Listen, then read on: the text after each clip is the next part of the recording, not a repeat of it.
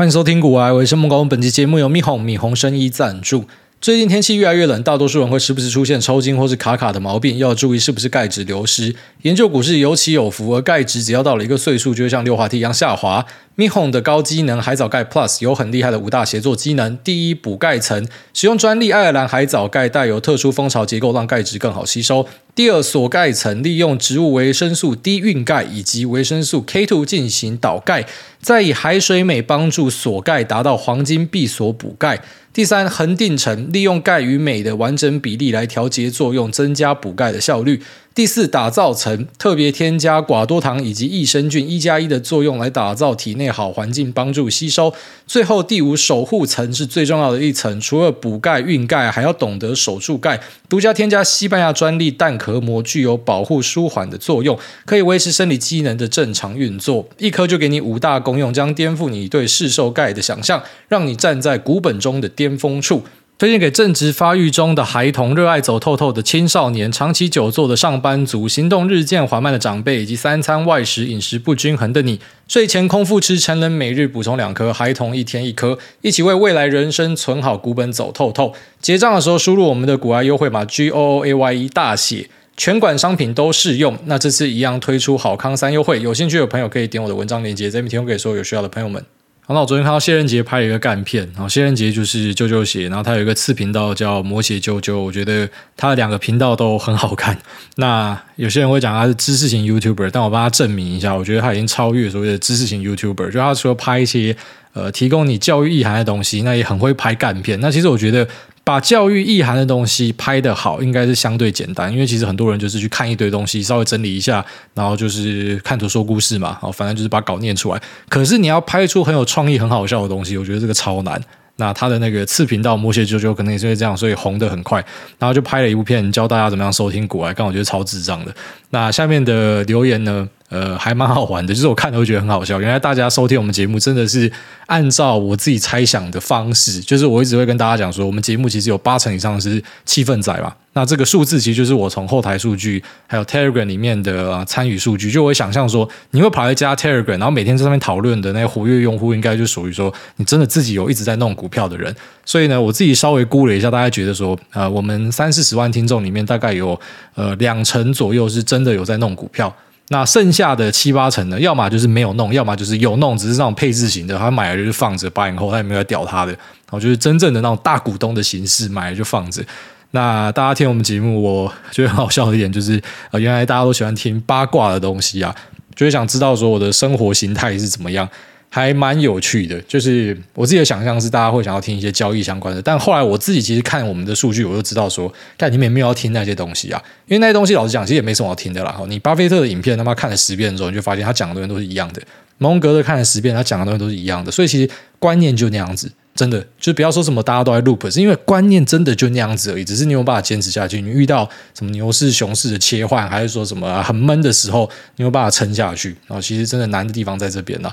那真的要分享的知识没有这么多了，那不然也不会像我上一集跟大家讲说，你基本上问不倒我，因为知识就那样子，你已经没有办法再去摄取到更多更强的东西了啊。你大概已经知道每个人是怎么样玩，那你选了一个你自己适合的方式，就是把它坚持下去。好了，那既然他那个节目就是提到说大家喜欢听八卦，我们就来补充一下。呃，之后的一些发展哦，就是我岳母那时候来台湾的时候，不是就帮他上了一堆 buff 吗？刚我讲他上 buff 是他妈一点屌用都没有，他很像是以前我们打那种线上游戏推网的时候，然后就把那个输出上了一堆 buff，就要开场就被秒掉那种感觉，然后之后就全团灭团，每个人都躺在地上，然后等补师复活，反正就有点那种感觉。我把上了就 buff 嘛，好，除了呃跑去拜拜啊，然后各个庙宇去求福啊。那除此之外呢，有一些热心听众也提供给我，呃，像是什么水晶啊，然后就是挂在手上，然后有一些祈福的东西，还有说，呃，之前跑去日本庙宇求道的东西，然后那个日本庙宇求道的东西是这样，就跑去那个叫什么浅草寺，是不是？还是它叫雷门寺？我不知道，反正就是有挂一个很大灯笼的地方。然后那时候我跑去日本的时候，就去那边拜拜。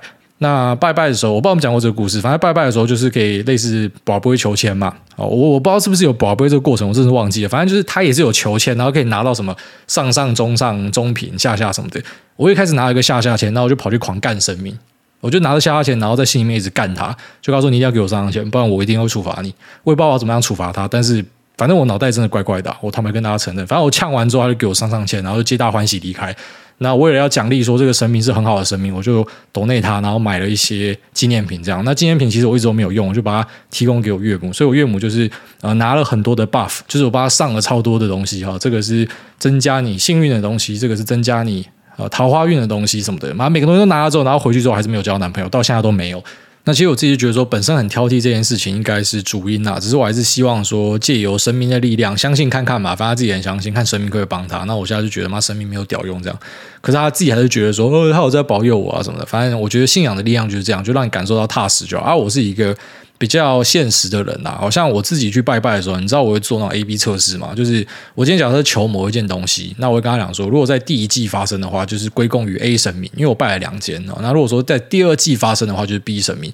就是你不要以为说神明里面没有混分仔哦，神明里面有那种就是大家在做报告的时候，他妈在旁边看的，也有这种人，你不要怀疑。就是说，呃，我们今天一样爬到某个牌位。你在银牌的时候，大家都是一些萌新嘛，啊，那一定有人在雷，一定有人比较强，他比较强会爬上去嘛，一样的道理。你今天爬到钻石牌位，你在大师牌位，还是在里面会有比较烂的神明也是这样子哦，所以我们要去避免说有些神明他是混分仔，因为我可能求了好几个神明，那最后面我们总不可以说拜错人吧？到底是哪一个让我愿望成真的？我就是要把这个荣耀归于他，我斗内盖庙什么他妈我也是要捐给你嘛。所以 A B 测试把时间点弄得不一样哦，A 时间达成就是 A 神明他造成的，B 时间呢那就是 B。神明，然后最后面呢，我们就是呃论功行赏这样子，然后再来呢，还有一个方式，就是说你可以用标会的方式，有时候我用标会的方式，就是我直接跟什么所有我想得到的神明一起许愿。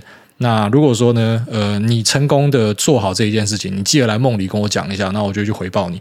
我觉得这样做是很不错啊，就是我对神明的互动呢，也是类似一个交易，就是我不是那种死忠仔，很多人都是死忠仔，你知道吗？然后就是人家对你好，对你坏，你都是一样爱他，我觉得超蠢的。如果说相信你，那要让我下地狱的话，那我干嘛要相信你？你去死好了，我妈我去拜别人，我特别要拜你，我拜你，我要下地狱，我干嘛还要拜你？你知道吗？道理就这么简单。那只是我要去传授这个东西给我岳母，他听不懂，他是一个很善良的人，他就相信说啊，这个神仙都是要帮助他的。你怎么知道？一堆神仙搞不好是妈沽名钓誉仔之类的。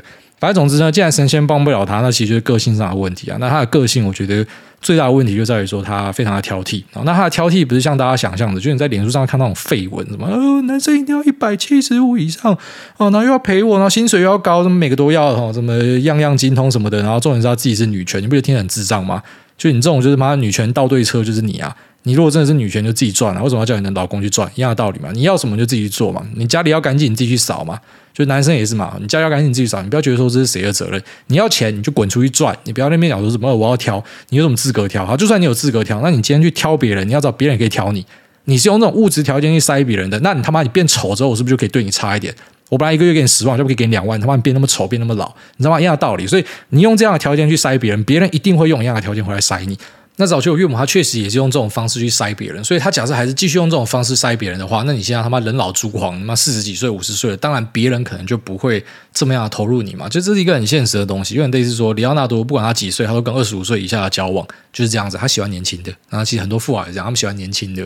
哦，所以呢，当然年纪变大，你可能这个谈判的条件就变小。不过好在就是说，他的呃这一种物质塞人的东西已经越来越少了，因为他已经不像当时需要逃出摩尔多瓦，就是我呃跟大家聊过那一段故事，必须要逃。出来，他需要钱，他必须呃，可能不是用真爱来看一个人，而是要看你的荷包厚不厚什么。那最早最早，然后像他不需要这样子做了。可是我觉得有些观念还是根深蒂固啊。就是他虽然变成一个非常看感受的人，可是这个感受呢，其实我觉得还是跟金钱有很大的关系。怎么说？因为呃，富豪他真的可以比较帅一点，有钱的人真的可以变帅。不是说有钱人一定帅，因为有钱人有些长得像马云那样子。可是马云如果没有钱的话，帅度一定比现在少很多。不知道大家懂不懂我意思？那蝙蝠侠里面有一段就是这样子演，就人家问蝙蝠侠说：“啊，你那个身边又有什么闪电侠？又有谁？又有谁？每个都有超能力。啊，你超能力是什么？”蝙蝠侠超能力就是他很多钱，money in the bank，here comes the money，这样嘛，一堆钱。那也因为他有这么多的钱，所以这个人变得很帅，他可以做很多事情。那钱呢？他真的没有办法帮你带来快乐，这是确实的。它可能可以带来短暂的快乐，但是长期的快乐它是没有办法帮你带来的。可是呢，钱绝对可以带走你的烦恼。快乐这种东西呢，其实跟钱没有太大关系，我必须得这样说。但是烦恼这种东西呢，大多数都是跟钱有关哦，几乎啦，除了那种感情上的，可能有些不是。可是有些间接哦，如果说有钱一点的话，其实那感情上的烦恼也不见。怎么样呢？就比如说什么，你要拿钱砸别人或什么，就是你单纯用钱可以解决超多事情，你可以有更多的时间。那你可以有更宽裕的一个 schedule 哦，然后再来就是说，你可以去解决很多人的问题，用钱去解决。好，所以呢，其实钱本身它可以让一个人变得更优雅，然后变得更自在。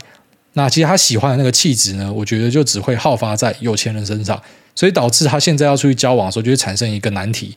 就这些有钱人呢，他们可能未必要一个四十岁又有三个小孩的人，他们要年轻的。可是呢，又只有这些有钱人可以带来他要的那一种感受，就这个人是比较风趣，会准备一些惊喜，然后可能很多时间可以陪他。那如果是一般上班族，最好是有他们有这种时间，所以他已经掉入一个死局了，你知道吗？那其实这一趟回去，他有试着去建立两段关系。那其中有一个呢，是在台湾就给我看照片哦，他们是在好像 Instagram 还哪边认识的。那这个男生的照片一看就是 Gigolo。就是牛郎脸啊！我一看我知道他是牛郎，那个骗不了人啊，那一定是 pimp，他不是 pimp 就是牛郎。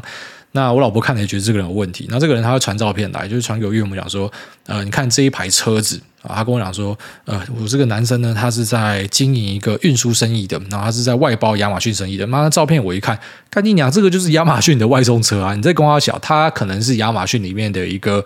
物流经理还是什么的吧，他是不是在帮亚马逊工作？因为这不可能是他的生意啊，因为这个就是亚马逊的外送车。他妈，我还放那个 Tinder 诈骗的影集给他看，暗示他说搞不好这家伙是诈骗啊。反正我岳母就是觉得他很帅啊，很好笑啊，或什么的，要回去就试试看啊。那就跟他见面什么的。那见面的第一天还有传照片哦，一起那边吃饭哦什么的。然后第二天就马上传来说 You are right，这个就是一个 Gigolo，因为他看了这个男生的手机。他现在已经没有在跟你五四三的啦，不会在那边什么慢慢铺陈啊。他妈的，趁你没有在的时候，就直接先翻你手机一看，干这个男的专门在跟那种有钱的中年妇女聊天，好，他就是喜欢有钱的中年妇女。那抓包之后，我岳母也就没有在五四三，反正就直接把他赶走，然后就呃马不停蹄的进入下一段啊。其实这也是我鼓励他的东西，就是说你现在已经没有时间可以浪费了。那下一段这个我老婆非常喜欢，因为他是一个在罗马养狗的。哦，就是说他收了非常多米克斯，那因为他家里是一个农庄，所以呢，呃，他同时也有在做宠物保姆的服务这样子。那我老婆非常喜欢这样的一个人，她觉得呃会去养狗、会去收容米克斯的，绝对都是好人。我老婆的想法就是这样子，她是一个非常支持狗本的人，那她就是觉得这个人一定是好人，叫我岳母一定要跟他在一起。那其实我一样看他的脸，我就觉得这个脸应该是比较 OK 的，比较慈祥的人这样。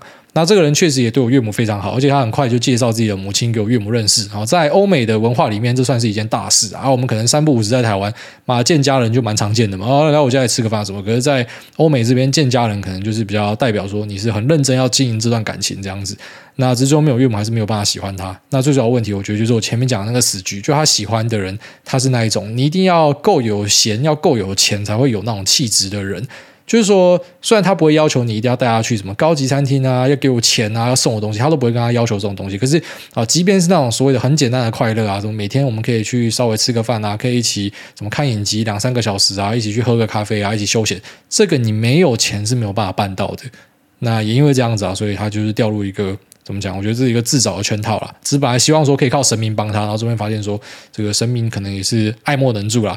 那即便他是一个非常虔诚的人哦，可是还是没有办法。稍微跟大家分享一下，因为我看到那个摩羯啾啾下面很多人都在讲这个事件，说后续，然后那我就把这个后续跟大家稍微分享一下。那接下来我们进入我们今天节目的话题。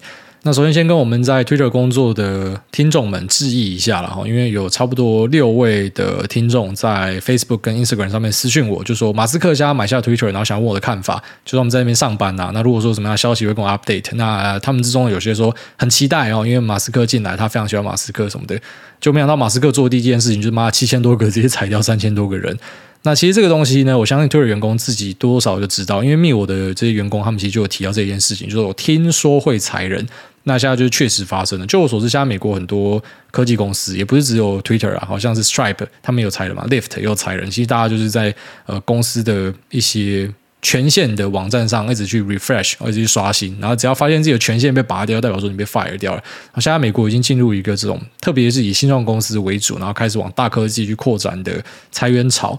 啊，那被裁员的，希望你们可以快一点找到下一份工作。我在美国这边被裁员有一个好处，就是说他至少是有按规定走了，所以该给你的钱都会给你，不像台湾可能有些他妈都没有在走劳基法的，所以应该是相对的好一些哦。不过现在要去找工作也没有像可能去年初这么简单。去年初我跟大家讲到说是一个劳方市场嘛，因为现在大家都在大扩编，那现在又再一次的，我觉得已经回到了资方市场哦，特别是有大量的工程师释出。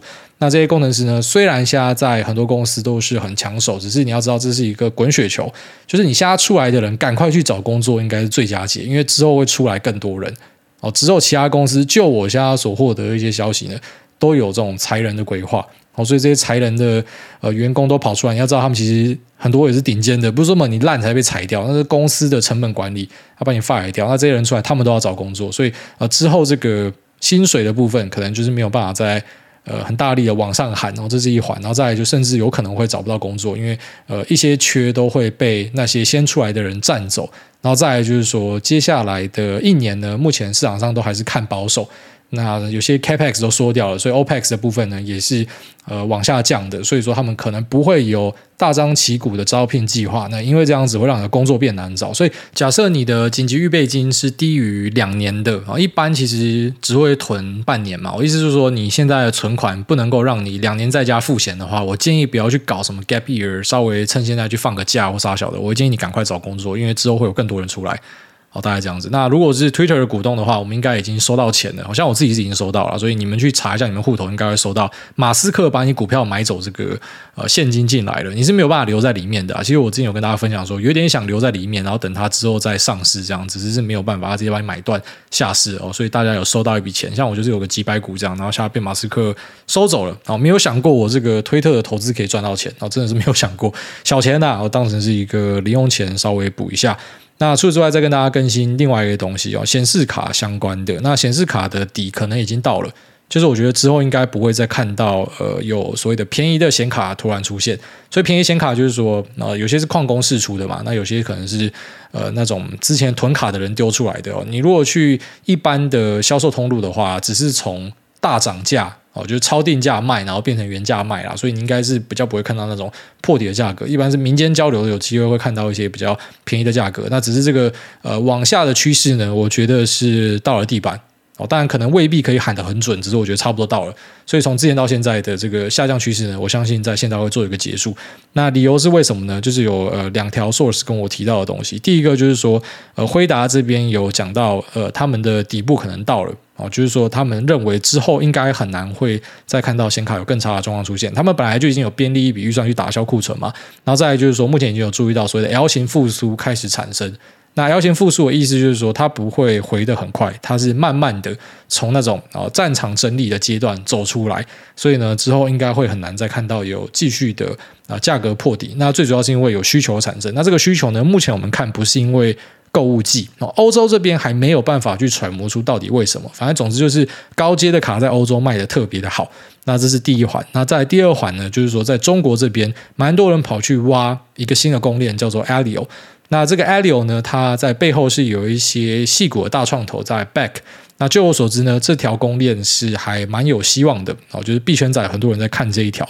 那有很多人就是想要去挖它的东西，这个是可以挖的，就是跟以太是不太一样哦。以太已经转成是 POS 嘛，那这个 Aleo 是可以挖的，所以呢，现在有中国矿工大量的投入，所以导致呃一些 Legacy 的卡，就是上一代的，那在七百到一千块。之间的这个价格，就是可能中阶、中高阶的卡，然后有一个拉货潮的出现啊。那这个东西我知道之后，我也马上去跟币圈的朋友确认，他们说在台湾这边是没有听到太多人做这个啊，但中国这边确实是有这样的状况。那中国这边的呃矿机厂哈，因为我们之前看不懂为什么比特大陆会有增加投片量，但真的看不懂，就是在那大家在崩的时候，可是比特大陆它是增加呃这个下单量的。那后来才知道说，原来是呃这些矿工呢。他们也有分呐，哦，有些可能是在那种热潮高点的时候去收一堆卡的，那下来就很尴尬，他不知道挖什么。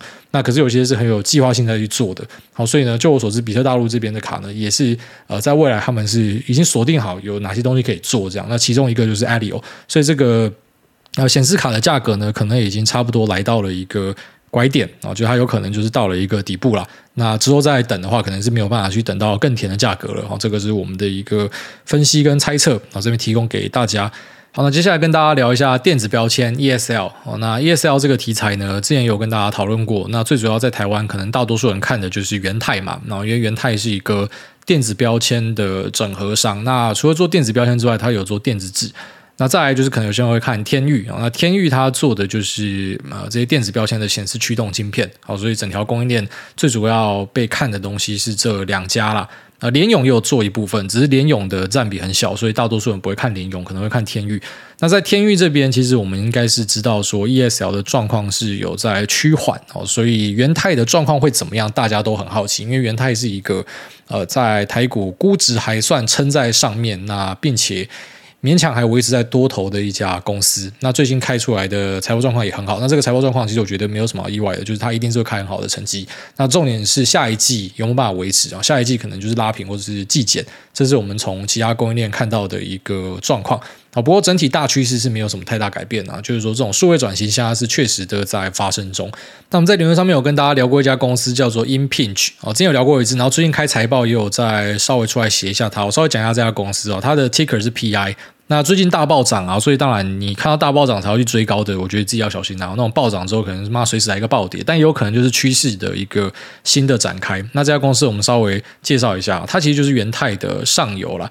那它做的东西呢，就是 RFID chips。那这 RFID 的应用很广，然后除了这个什么电子标签之外呢，那它也可以用在 tech chip，然后在最终端它会用在 tech chip 上面。那这 tech chip 呢是用呃数以百亿的数量来算的。为什么它量可以这么大呢？因为它就是你只要感受它的话，你可以去迪卡侬试看看。然后迪卡侬买了衣服之后，你可以把所有的衣服丢进去一个坑洞里面，然后这个 tech chip 呢就可以呃透过这个 scanner 的扫描，然后一瞬间可以去列出说你总共买了哪些东西，直接做结账。这跟我们现在一般看到的自助结账是有差异的。因为我们现在看到自助结账可能是家乐福那种，就是你的条码要一个一个刷，那还要放到旁边称重啊。如果说什么提早拿起来放一个塑胶袋什么，那整个就会卡关，要重新来过。那这种 Tech Chip 扫描呢，是一瞬间就可以完成结账的。所以很多无人商店它其实也是透过这种 RFID 的技术在做。那除了结账的应用呢，在库存的管理上也是非常的方便哦，因为它的接收的距离差不多可以到十公尺左右，所以你只要拿着一个机器在那边晃来晃去，可能就可以马上知道说这一区的货架上面目前的货有多少。所以跟过往大家去盘点库存，可能一个一个算哦，那个时间的差别就差很多，所以听起来非常酷。那为什么会到现在都没有导入呢？其实这根本不是一个新的技术，这个技术早就有了。那我只能够说，就是说，本来那些大卖场可能对他们来讲，我的成本控管就是那样子，我都已经算好了。我今天导入一个新的东西，有可能会有很大的影响，所以我们导入是这样，它可能就是一个一个来。像 Seven 的无人商店就一个一个来嘛，示范店嘛，我先试看看，然后如果说 OK 的话，之后我再越开越多。可是我不会一次就是把我所有的店家都换成无人商店，或者说我使用 RFID 的技术哦，不会这样子。可是呢，在肺炎之后，这件事情开始产生一个微妙的变化。其实美国现在的就业环境，我觉得还蛮神奇的。就之前非常 FOMO 在招人的科技业，然后现在开始要砍人嘛，然后之前非常 FOMO 在砍人的这些呃物流啊。商场啊，然后现在是一直很用力的要把人找回来，因为发现呃，像是机场这边行李工啊、非常的缺，这也是为什么你现在很多出国会发现说航班被取消，那其实是地勤那边出了一些问题，然后最主要就在行李端这边，行李大乱，然后这个你在报道上都会看到，那也是因为这样子，所以加速他们必须要快速的去导入呃这种电子扫描 RFID 的技术，那希望可以去减少一些人力的依赖，然后不要让这个大乱持续下去，所以这个趋势已经展开了啦。就是说，之后他们可能这些人找回来之后，呃，又有机会会把你裁掉，因为我已经有新的技术了。所以怎么讲？就是说，企业的变化，它有点像是一台牛车啦。哦，当然，有些可以像马斯克这样子很果决啊，一次就骂直接火掉一半的人。那可是蛮多，其实就是我同步进行，那只是有时候会不小心做超过。呃，然后做超过再修正回来，差不多这样子。可是这个趋势，我觉得是呃已经无法逆转了。就在这一波呢，它已经确定会让很多企业去加速导入 ESL，还有这种 Tech Chip 的扫描技术、RFID 相关的技术。那据我所知，目前 Walmart 是下了非常大量的单哦，它那个 Tech Chip 是数以几百亿在算的，反正就是每个商品上面都可以贴啦。因为这个一个晶片，哦，虽然听起来是晶片，可是它不是想象中那种高价的东西，它是一个零点零零几块的东西，简单来说是几个线圈那边绕一绕缠上去而已。所以像这样子的东西呢，便宜，那每个商品上都可以贴一个，所以在货架的管理上，然后在结账上的，其实都是对公司有一个啊非常好的一个诱因哦，只能够说就是之前他们认为既定模式走得好好的，我没有动机去快速的改。那现在改之后呢，我觉得就是吃过之后回不去，他就必须要整个都转换过去。那现在在呃服服装界也是的，就我所知，Uniqlo 他们也下了非常大的单哦，已经开始有一些示范店在纽约州那边的 Uniqlo 呢，也可以去做到像迪卡侬这样结账，然后之后也快速的拓展到其他的店家。所以除了我们在货架上面看到的那个标签，结合电子纸之外，然后再来就是衣服上面这个，我觉得它是一个很大的契机。虽然它每个东西是比被动元件还不如，更便宜，超级便宜的东西，可是一瞬间需要的量太大了。所以有可能在这边会产生一些机会。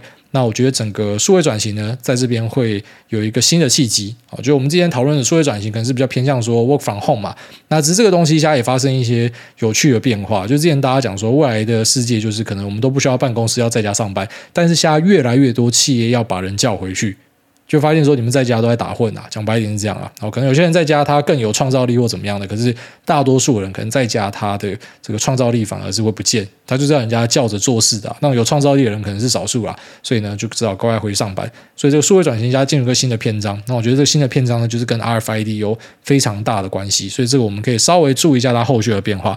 好，那接下来我们就来进入 Q 的部分。然后第一位 Jojo Chen 他说拜登没有在跟你跳恰恰，最近真的很想念前女友。我指的最近是指分手走到现在两年多的时间，我始终觉得他就是我的答案，但我们没有办法回到在一起的那时候。他回到老家和喜欢的人在一起生活，他们可能会步入婚姻，我也相信这就是我跟他之间可能最好的结局。至此，我也产生了生命结束了也没关系的念头。很久很久，我爸今年走了，我在想，我妈有天也会走，那我应该会痛哭流涕后也选择结束自己。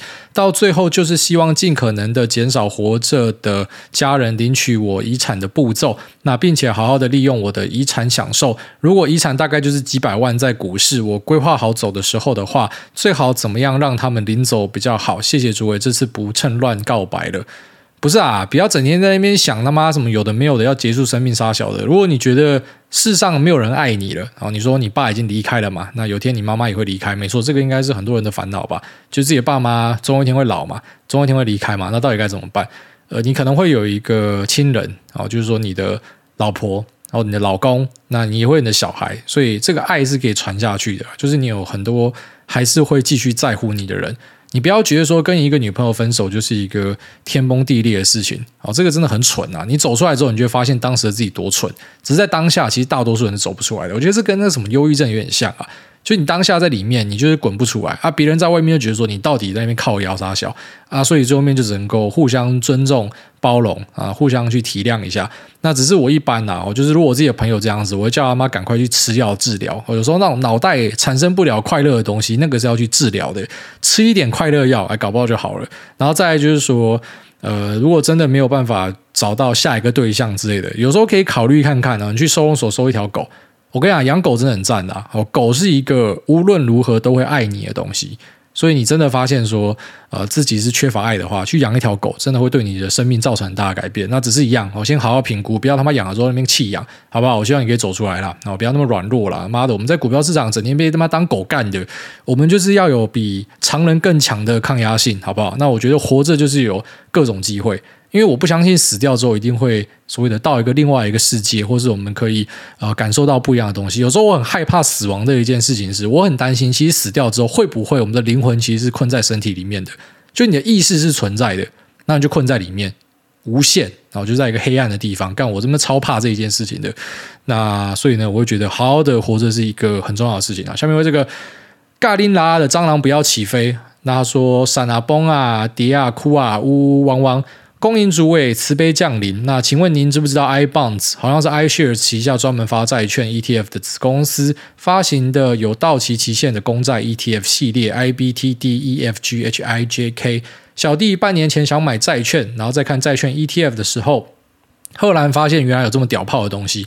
我大致看了一下，每一档的成分基本上就是九成债券，剩下 cash，而且时间一到会自己结算。那并且还包含了不同的到期日，挂号我记得会是在同一年或是早一两年到期的债券。乍看之下就是直接持有一坨债券一样，感觉起来应该是没有什么雷。想跟诸位确认一下，这样的东西是不是可以替代直接购买公债，或是有没有什么我没有注意到的雷？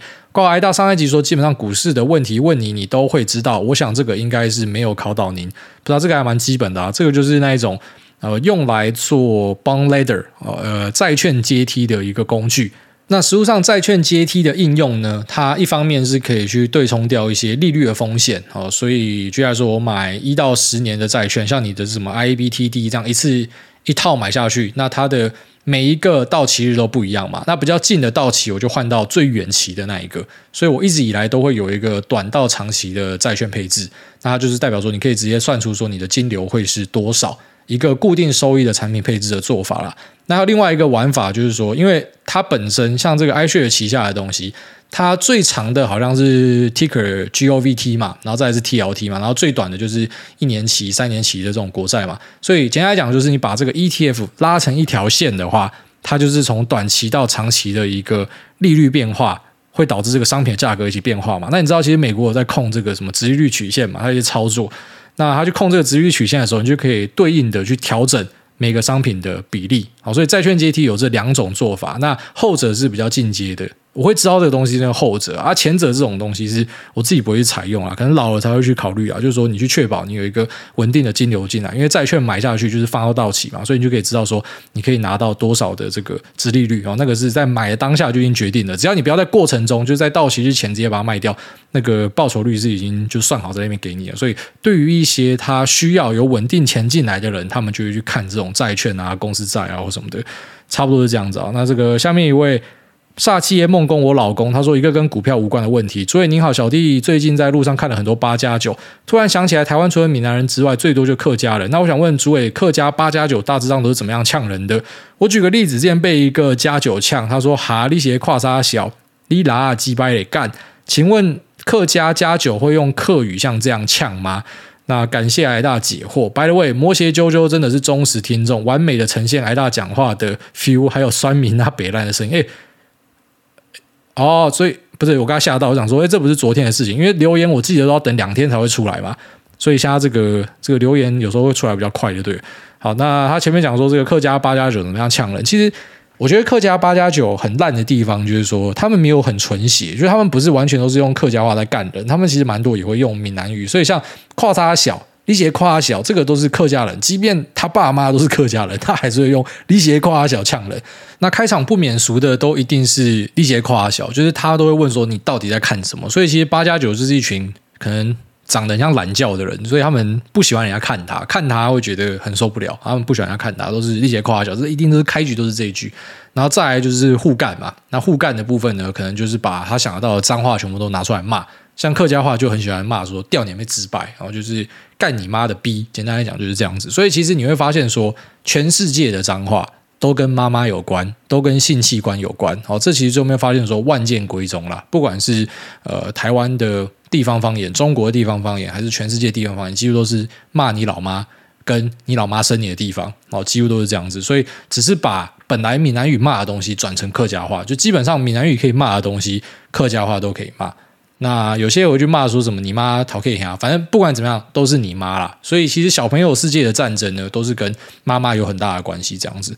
那脏话上也是啦。下面为这个 Tom Hong CD 他说癌大癌大帅到掉渣，挂虽然有点长，后面被卡掉。他说癌大你好，再留言一次，希望可以被念到。那这个月是我跟我家阿比的一周年，希望可以让癌大念到。阿比一周年快乐哦，爱你。那还有在这也要祝福十一月的好好生日快乐。记得去 Seven Eleven 都要先问店长要不要买咖啡。那还要请问癌大小弟，目前每个月薪资都会定期购买公司的股票，告公司自动累积半年薪资的二十五趴，并购买当下股价的八五折。想请问这部分的股票，那我需要当下提领赚这十五趴的费用，并转入购买零零五零或零零五六，还是乖乖继续放在公司？挂小弟目前是 AMAT 设备商服务。那还有想了解癌大怎么样看待未来这几年半导体的设备商呢？感谢回答，祝癌大一家人平安快乐，心想事成，秋口依然天天干你娘。好，那我必须得说，像这种预期非常的困难哦，因为这种预期如果很容易的话，就不会一堆半导体厂大扩厂，然后现在全部在那边呃大缩减吧。哦，如果说大家都很好预期的话，就不会这样子。那我就讲一下我的看法，这个看法呢是可能会。觉得说在节目里面会动态调整，就是整个世界局势不一样啊，有没有新的世界大战啊？那手表升息的进度怎么样，都有可能会改变。但我相信大趋势会长这样，就是短空长多了。现在会缩，只是最后面呢，呃，Capex 应该会逐年放大。就是你可以想象成是去年是 formo，大家很紧张，赶快要大力扩，怕说扩输人就就输了。那可是在今年呢，很多会缩掉，特别是二线厂会缩掉。那如果说想要当大哥的，这时候软趴就要捏下去，继续扩就对了。你如果可以在景气收缩的时候继续扩，在景气扩张的时候，你就是会最赚钱的。好，所以其实一二线的厂。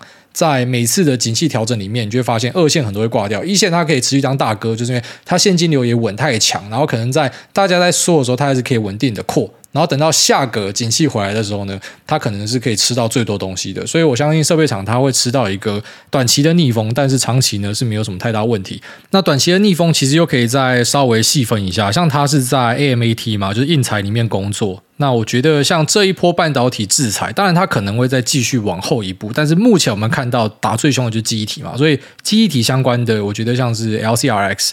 呃，科林呢，他可能就是会受到最大的影响，因为他机体占比是最高的。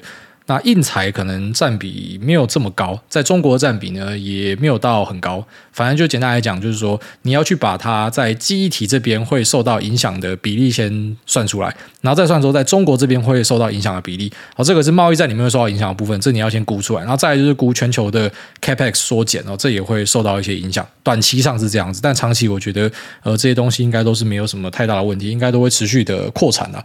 好，下面这个不想加班 Uncle 的菜鸡他说。诸位，我想要问 QCOM 挂号看多。记得几个月前，EP 二五六有问诸位对于 QCOM 的看法，主要是问癌大对于财报 Guidance 看法，获得癌大五到十分钟的回复。上一集又听到癌大会把 QCOM 买回来，那超开心的。对于 QCOM 不离不弃的奈米户小弟来说，准备吹起多军的号角。那这主要是要想问癌大对于 Morgan Stanley 对于面板的报告要去哪里找，还是这是付费的报告？小弟蛮好奇这份报告中评估市场的假设及条件。PS EP 二五六的发布时间差不多是小弟 on board 的前一晚，听到癌大念到留言超开心的。现在小弟正在领口 support，希望有幸可以在领口遇到一大，祝祝一家事顺心，诺亚快快乐乐成长。好，谢谢。对，我也觉得那个转向有点好笑，就是有时候我们在股票市场真的会这样，就是你前一秒说不要它，然后后一秒又要它了。呃，像下高通呃开完那个财报跌了奇葩嘛，反正我就想要捡它了。呃，之前是觉得因为苹果那一块。掉了，所以我买它的理由不见了。但看完它车用的东西，干那个理由又回来了。有时候真的会这样子，好像是方糖镜一样，跳进又跳出。那还蛮幸运的啦，就是可能卖的地方跟现在要捡回来的地方是有一个价差，就当成是小确幸啦。但长期来看，就算它是当时的那个价格，如果我有看到这个车用的资料，我也会选择勇敢的把它干回来。然后虽然这个车用的占比目前还很小，只是它会是这家公司很强力的一个动能。我觉得这个是。不可忽视的东西，然后再来就是手机的部分。其实，呃，目前市场上的一些报告是觉得说，应该会注意到打底了，就是明年应该是 flat 啦。不过手机的部分因为杀很凶，所以呃，有时候那机会出现在杀很凶的地方，就是未必说它的呃基本面有很强大的 upside。可是因为这股价真的是跌到跌无可跌了，然后未来其实没有这么差的话，那它是有机会可以去修正一下它的估值的。然后再来就是问说，Morgan Stanley 的报告要怎么样拿？你要在那边开户啦，你有开户就拿得到。那当然，我们的圈子不会说什么每个人哦，我要拿到。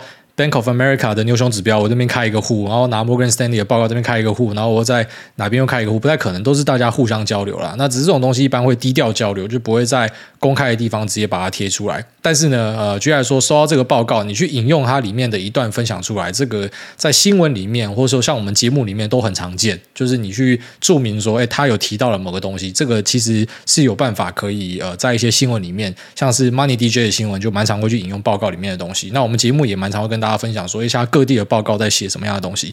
但如果说你要看整篇的话，这个我是没有办法贴给你。那你一定要自己去，啊像我提到的开户，或是你去找啊身边的朋友，一般是那种呃可能在 buy side 的朋友，他们有些会开在这种外资的券商，那他就会有办法拿到。那基本上只要可以认识里面的一个，就可以呃拉粽子拉出一大串，或者是你问看你的营业员，如果跟营业员够熟的话，那一般在券商里面服务的也都有机会拿到这样子的一个报告。简单讲就是你不要觉得说什么它是特别高大上的东西啊，就像我们现在看到这个什么 UBS 啊、Morgan Stanley 啊什么，它其实就是。呃，元大、富邦、凯基，哦，一样的道理，那就是券商啊。券商的报告就是你开户或是你认识里面的人都可以互相拿到，而应该不是一个太难拿到的东西啊。好像这种就是等于是销售报告，都是相对容易拿到的东西。好，下面这个是尊重不是怕。他说冰火五重天都快升天的，哎大你好，近几个月股市大多是大涨一下，让你感觉到希望，再来就大跌好几天，让你绝望。这种股市三温暖都已经洗到快麻痹，坏消息已经多到就算是 NASA 说明天是世界末日也不会感到意外。依据癌大经验来分析，究竟要出现什么样的好消息才可以像是二零二一年那样子，呃，跌破大家的眼镜，然后绝地反攻，涨得莫名其妙。另外，听到癌大回复之前听众关于家中地位的留言，不知道为什么眼角默默的流出一滴泪，因为我周遭的已婚男子也都是这样说。我是尊重，不是怕老婆。牙咬忍一下就会过去，尤其是已婚男子都懂这种心情。癌大加油！其实我跟你讲，这个听起来是很悲催，对不对？但这其实不是，这是一个很快乐的事情。因为如果说你不懂这个道理，你会过得更难过啊。如果你懂这个道理，你会发现你这时候的忍让，它是带来未来无限的希望哦，真的是这样的一个感觉啦。简单来讲，就是说我要洗碗就要洗碗，我要打扫就打扫，那，我老婆他妈一句话都插不上。你只要有这种心态，好，你的婚姻就会过得很不错。那再就是问说要怎么样看到一个爵士大反弹哦？一般那种爵士大反弹，呃，也未必完全都是跟消息面有关，有时候就是一个单纯的卖压捷径啊。所谓卖压捷径，就是说你会注意到每次股灾的低点都会出那种呃很大的量，然后突然间杀到爆掉那种，就是破底之后，然后后来就一路往上走，一去不回头。其实这就是我们讲的破底翻啦。为什么破底翻这个字会这么的有趣呢？当然你用现行看。就那样，没有特别的感觉。可是如果说你去仔细思考背后的东西，你可能就会想通。你要知道，其实股票的买卖就是你买的东西一定就是别人卖的，这样才会成交嘛。啊，你要卖的东西谁给你买的，对不对？你想想说，白痴还报股票，那你卖，那请问是谁给你买的？你有时候去思考这个问题，就是你的对家在想什么？你在买股票的时候，你觉得这公司他妈超级好，指数超好，你一直买，为什么有人一直要卖给你？那你觉得这个东西超烂，你在狂买的时候，为什么有人要给你买？那可能就是每个人看的那个周期是不太一样的。那你就想，呃，可能大家都有一个心理关卡，哦，这个地方是底部。那我们这边抄嘛，抄一抄，就最后面慢慢杀回来，杀回来，然后杀破底的时候，就发现这个时候一般都会爆一个量出来，因为大家看这边画一条线都知道这是底部嘛，所以全部把它卖掉。那卖掉之后，为什么有一个强力反弹？其实也未必是有新的买家加入让它强力反弹，就想象成是市场上的卖家跟买家，假设是五五分好了，然后现在卖家一次的大量砍出，剩下一个卖家在场上，然后可是买家有五个，所以呢，一瞬间供不应求，价格就反弹上去了。其实有时候那个线图的走势是这样子，用心里面去剖析的话，你会比较看得懂。那如果说你要用消息面去看的话，当然目前市场上就几个聚焦重点嘛。第一个就是库存的水位一定要降下去。那现在其实已经开始有看到。呃，有些产业的库存已经有在下去了。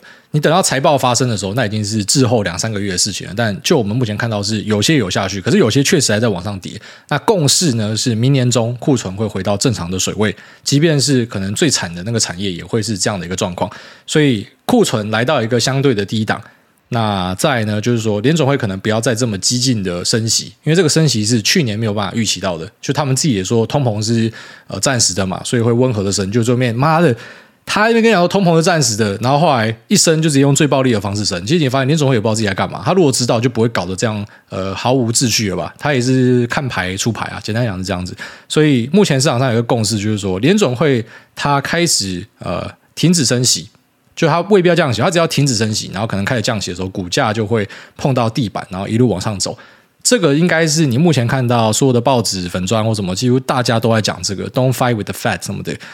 那我还是要分享一个有趣的观点给大家思考看看啊。基本上大家讲的那个共识一般都不太会发生，所以不太会发生，就是说它可能还是按照这样的一个逻辑，只是呢它不会是大家猜测那个时间点，就是一定都会给你 surprise motherfucker 了。你看久你就知道，你几年下看下来就知道，就那共识算有时候真的就是好，库存降到底它就会反弹，没错，就库存降到底还先给你杀个两根之后再反弹之类的，它就会给你一个变体，一般都是这样子，所以大家都说会发生的事情几乎就是。不太会发生，或者说它会用不一样的方式呈现。你从以前看到现在都是这样，就像肺炎也是，肺炎的时候，现在大家回头看都一堆事后诸葛嘛，当时就知道要买。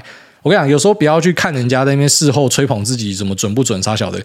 你看他当时的发言就好，你直接去找他当时的发言。哦，就像我跟大家说，你不要看现在一堆去剖析什么金融海啸怎么样，什么时候走出来，怎么样判断，不要看那么多，你就看当时啊、像张忠谋、像郭台铭他们讲了什么话。啊，在零八的时候讲了什么话，在零九讲了什么话，然后去对照当时的股价走势，你会发现其实根本就连这种大老板他自己也没有想到一些事情会这样子发展，大概是这样子。所以我觉得，呃，库存会是我看的一个重点啦，然后在总经的部分就当成是一个辅助，稍微瞄一下，但是我不会把它当成是一个呃超级重要的东西。好，下面一位苦命营业员他说：“老婆辛苦了，借机告白，从二零二零听到二零二二，车上时间都靠挨大的声音哄老婆睡觉。现在老婆怀孕第二胎了，想请挨大帮我说，Hannah 辛苦了。”好，真的是非常辛苦了。老婆生小孩这件事情，体验过之后知道到底有多伟大啊！下面为这个 Jackie N C G J C D D H，他说想请教一个问题，谢谢挨大。五星推推地址留言，挨大你好，小弟目前的资产配置六十五万现金，股票二十万，挂号全部都是单一金融股。那目前存了两年，家里有个政商蛮好的阿姨，富阿姨啊，挂号未婚，最近都在炒地，他希望我如果有闲钱可以丢给他炒。二零二一年七月，我丢了五十万，今年变六十五万，报酬高达三十趴。因为阿姨没有在计较那些土地杂项支出，所以报酬都很好看。想问的是，要不要把股票全部卖出，全靠阿姨炒地皮？请注意开市。那另外祝可爱的诺亚平安健康长大。呃，一样啦，吼，就是说资产要做配置啊。啊，如果说你只有一笔钱，那可能就是 all in 没有关系。那丢给阿姨这个，你哎不错啊，三十趴，好，现在六十万，六十万就不要领出来啊，就继续让它滚啊，看可不可以每年都三十趴。如果在这种大环境，他妈炒地还可以继续炒上去，那也是妈算他厉害啊。我想全世界的房价，只是他台湾没有跌啊，只是他台湾好像没有什么显著的变化啊。新加坡也没有啊，新加坡很多有钱人都移进去了。那嗯，台湾也是少数你没有看到跌的，就是它有量缩啊，有一点点。价平，然后稍微往下震，可是没有看到像国外那样子房地产修正。你说明年可以持续这样子，那也确实是蛮屌的。那一般我的建议都会是折中啦，就不会要你去做很极端的事情。所以你说目前总资产这样就是六五加六五再加二十嘛，一百五嘛。那一百五，呃，差不多有一半是现金哦，接近一半是现金嘛。那剩下的一半有三分之一是股票，三分之二是阿姨拿去炒地嘛。我是觉得不用把股票卖掉啊，股票资产还是要在配置里面是一环。我觉得每个人都需要股票资产，特别是年轻的时候，呃，更需要股票资产。你不如可以把现金的水位降低一点，拿去给阿姨啊。可是你说把股票的部位砍掉，我是觉得没有这样的一个必要。哦，不过给你一个小提示啊，就尽量不要存单一一支金融股。你可以存金融股，哦，真的要存，你可以存，只是尽量还是要去做基础分散，因为呃，再屌、再大到不能倒的银行都有倒掉过的经验啊。我只能够说，有些风险都是发生之后大家才会知道啊。我们在过去两年耳提面命谈风险，没有人要屌我嘛。今年应该大家都把风险放到第一位了，因为你没有放第一位的人都死了。哦，所以有朝一日，我相信我们一定会在台湾看到某一个所谓大到不能倒的公司最后面倒掉，一定会有这样，然后一堆存股族出来组织就会。这在我们有生之年，我是觉得一定会看到了，因为并不是说什么唱衰台湾是。这样的历史就是不停的重复，太多了。然后那种号称大到不能倒、绝对不会倒的东西，最后面他妈就是倒掉了。哦，所以如果真的要有那种长期的所谓的存股，虽然我在强调这观念，我一点都不支持。我觉得很多的存股的说法都是在害你。哦，你只要用到“存”这个字，就要害你。它就在隐含告诉你说这是稳的，这是定存，差太多了，真的差太多了。就是股票不可以这样子存，你真的要就是要基础的分散。哦，至少你不会说一次大暴死。你要担心的都是可能会一次大暴死。好，大概这样子。那下面这个。星际他说推荐林口新开幕的好餐厅瓜牛意大利面餐厅，推荐在林口新进广场里面的瓜牛意大利餐厅给挨大祝全家平安喜乐，非常感谢你。那这个也另外一个朋友也跟我推过啊，他跟我推的那一天我就直接跑去，就他什么试营运没有对外开放啊，然后之后开放我会吃看看，听说还不错。下面这个老菠萝他说我被点名的开心 Josephine 啊 Josephine 来了。下面这个拉他说美债怎么买？真心欣赏癌大无时无刻真话连发，想请问癌大买美债挂美国国债会买美债 ETF 或是直接买美债？美债 ETF 先扣三十趴股利收入。那有人说量体够大可以直接买美债，外国人利息收入可以不扣税，但研究了一下还是找不到直接买美债的途径，不知道癌大在哪边有没有研究？呃，直接买美债你问一下你的银行就有。然后再就是说在国外券商也可以直接购买美债。那如果说你想要避掉这个呃配息相关收入，你只想赚。美债的波动的话，啊，听说，因为有些人去买债，他是要去赚这固定收益嘛。可是有些人去买债，是因为他看上了债出现的几百年来最大的崩跌，所以他要去赌这个债的价格会均值回归啊。那这样的话呢，你确实可以透过呃这种利率期货的方式啊，这个东西就不会收到你股利收入，就是你不会有损失啊，就单纯去赌一个价差了。哦，这个是呃可以做的。然后再来就是美债 ETF。呃，你也未必会去拥抱，然后去拿它那个配息嘛。简单讲就是说，你要拿配息的最好的方式，就是直接跑去买债啊。你买 ETF 的话，它比较类似是配置的一环，然后短期内你都不可以去乱出它。你要去赚债的这个趴数，所谓的稳赚的趴数是你要持有到到期。所以债这种东西，你要先考虑你的目的到底是什么？你是要呃长期持有，那要一直去嫖它的固定收益呢，还是说你是要去做一个短期的价差？你是会买卖的？那你要选的商品就不一样。那如果想要直接买债的话，券商都可以直接买，不会就找营业员帮你。那记得不要被推坑去买一些叠床架屋的商品，越单纯的越好。哦，直接买最单纯的商品就好，因为这种东西是可以直接持有的。然后再就是币别的选择，好像你现在换台币去买美债，我大胆猜测啦，我觉得你会赚那个息，然后赔掉汇差。我自己会这样猜啊，所以。也是说，你本来有美元部位的在这样做之类的，但是如果说你是要呃换币去买，然后之后如果看到美元指数回落，啊，你就会变成被扒到。我相信很多人被扒到，因为现在真的太多人在做美元定存跟呃投资美债了。投资美债这件事情，我觉得可以做，只是就是说，呃，我们可能就是以美元本位，我持有美元的资产，我去买。啊，你不要说什么现在台币换过去，我会觉得这样子赔钱的机会比较高。我自己的猜测是这样啊，当然这种汇率的东西呢，我们很难去呃分析，因为这种东西是大人的战场哦，所以没有办法跟大家讲说一定会怎么样发生，大概是这样子。好，那这边先聊这边就这样，拜。